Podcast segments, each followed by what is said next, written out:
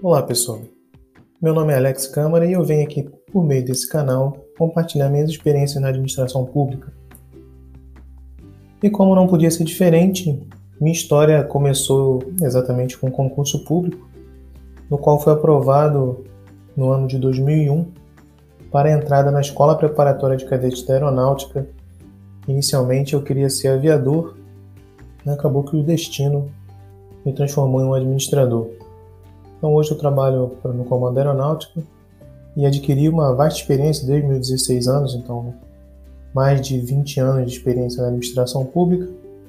E essa é a intenção desse canal, compartilhar um pouco as experiências, vincular um pouco a teoria com a prática e tentar tirar alguns aprendizados que eu tenho tido até hoje e compartilhar com os senhores. Espero que possa ajudar em algum momento alguém que, ah, que receba esse áudio, né, que chegue em algum lugar. Então a gente vê né, ao longo desses anos todos que a administração pública tem diversas nuances que a diferenciam muito da administração privada de grandes empresas. Eu, inclusive, sou pós-graduado em administração de empresas. Então a gente percebe já no ambiente da faculdade mesmo, é, da universidade, a diferença de, de, público e a diferença na forma de trabalhar. É, Para começar, a administração pública tem um objetivo diferente. A administração privada já começa com aquela preocupação né, com o lucro né, primordial, quando na administração pública não existe ainda muito uma cultura para que esse lucro fosse contornado e representado na, na, melhor aplicação do recurso, que é oriundo da, realmente dos impostos, dos tributos, né, é, das diversas formas de arrecadação que o governo federal tem, o governo estadual, municipal, seja quem for o servidor. É, o importante é que a gente lida diariamente com recurso que não é nosso. Então, minha jornada começou com 16 anos. É lógico que naquela época eu não tinha muito olhar administrativo né, para o que estava acontecendo ao redor de mim. Mas a, o próprio ingresso na administração pública, que é por meio do concurso, já é uma coisa diferenciada. Então, a gente consegue, de certa forma, é, trazer pessoas que são dedicadas, né, pessoas que se dedicaram estudando, na sua grande maioria, pessoas comprometidas, e pessoas determinadas, com certeza, né? não necessariamente são pessoas inteligentes, altamente intelectuais. O concurso público realmente é uma forma democrática de trazer o povo para participar da administração e acabar ajudando o país de uma forma direta ou indireta, dependendo de onde for trabalhar. Então nós vamos trabalhar aqui nesse podcast falando sobre várias coisas, batendo papo sobre várias, vários temas polêmicos, podemos falar de várias situações Fico também dependendo do, do, feedback de cada um. A gente pode abordar o tema que for mais interessante a todos. A minha ideia inicialmente é tratar um pouco sobre motivação. Nos próximos episódios a gente vai tratar sobre né, o trabalho em equipe, como motivar pessoas, como que funciona a liderança na administração pública, especificamente na parte militar, né, na parte federal, que é onde eu sirvo hoje, onde eu trabalho.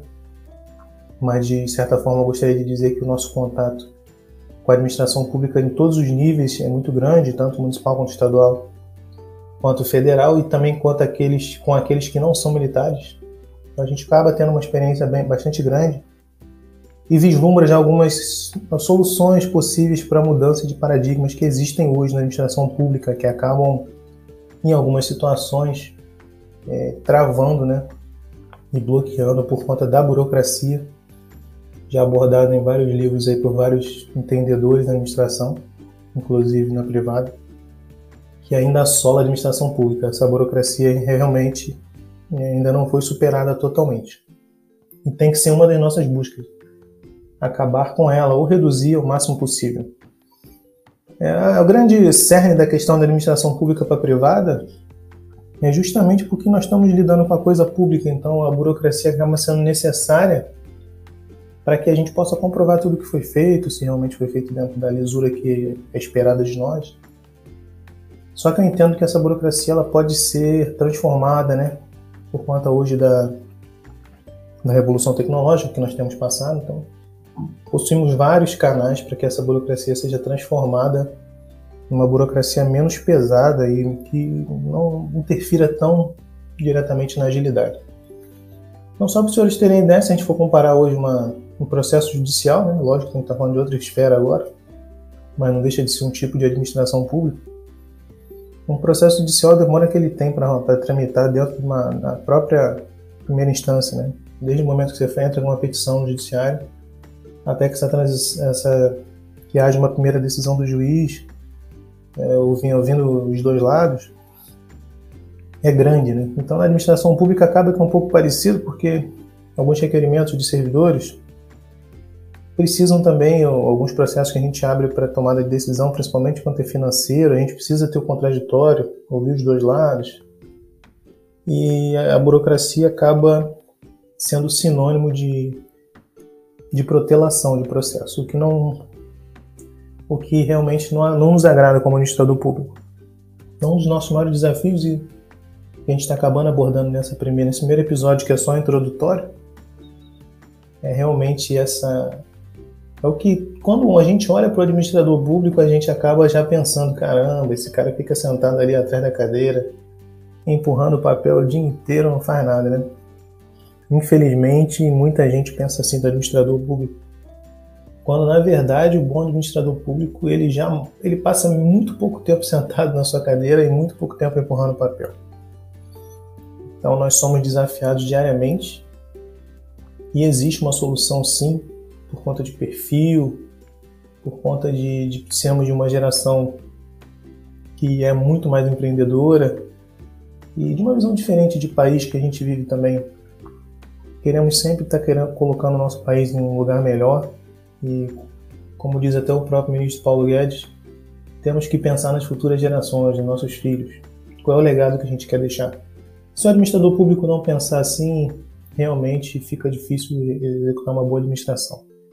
Então, de forma geral, para a gente não perder muito tempo nesse primeiro episódio, é, gostaria só de deixar claro que eu tenho 20 anos de experiência, sou pós-graduado em administração de empresa, tenho pós-graduação em alguns cursos da administração pública, trabalhei na área de orçamento, trabalhei na parte de executando mesmo licitações, pagamentos pessoal, em diversas áreas, experiência bastante vasta. Eu espero poder compartilhar com os senhores aqui o que eu tenho aprendido.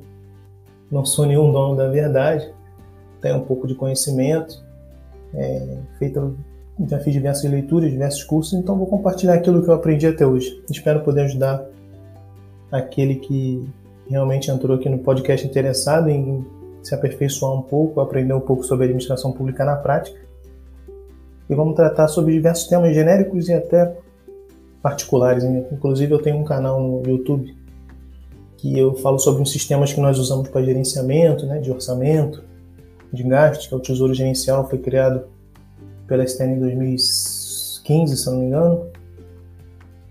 É, eu falo um pouco sobre como usar o sistema, né?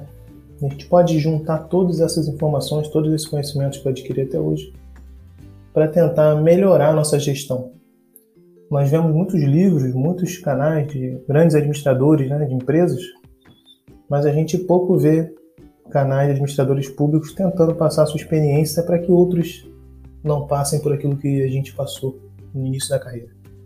Então esse é o objetivo, meus amigos. Um grande abraço, obrigado a você que está assistindo aí e já passa aí para o próximo episódio para a gente poder compartilhar ideias.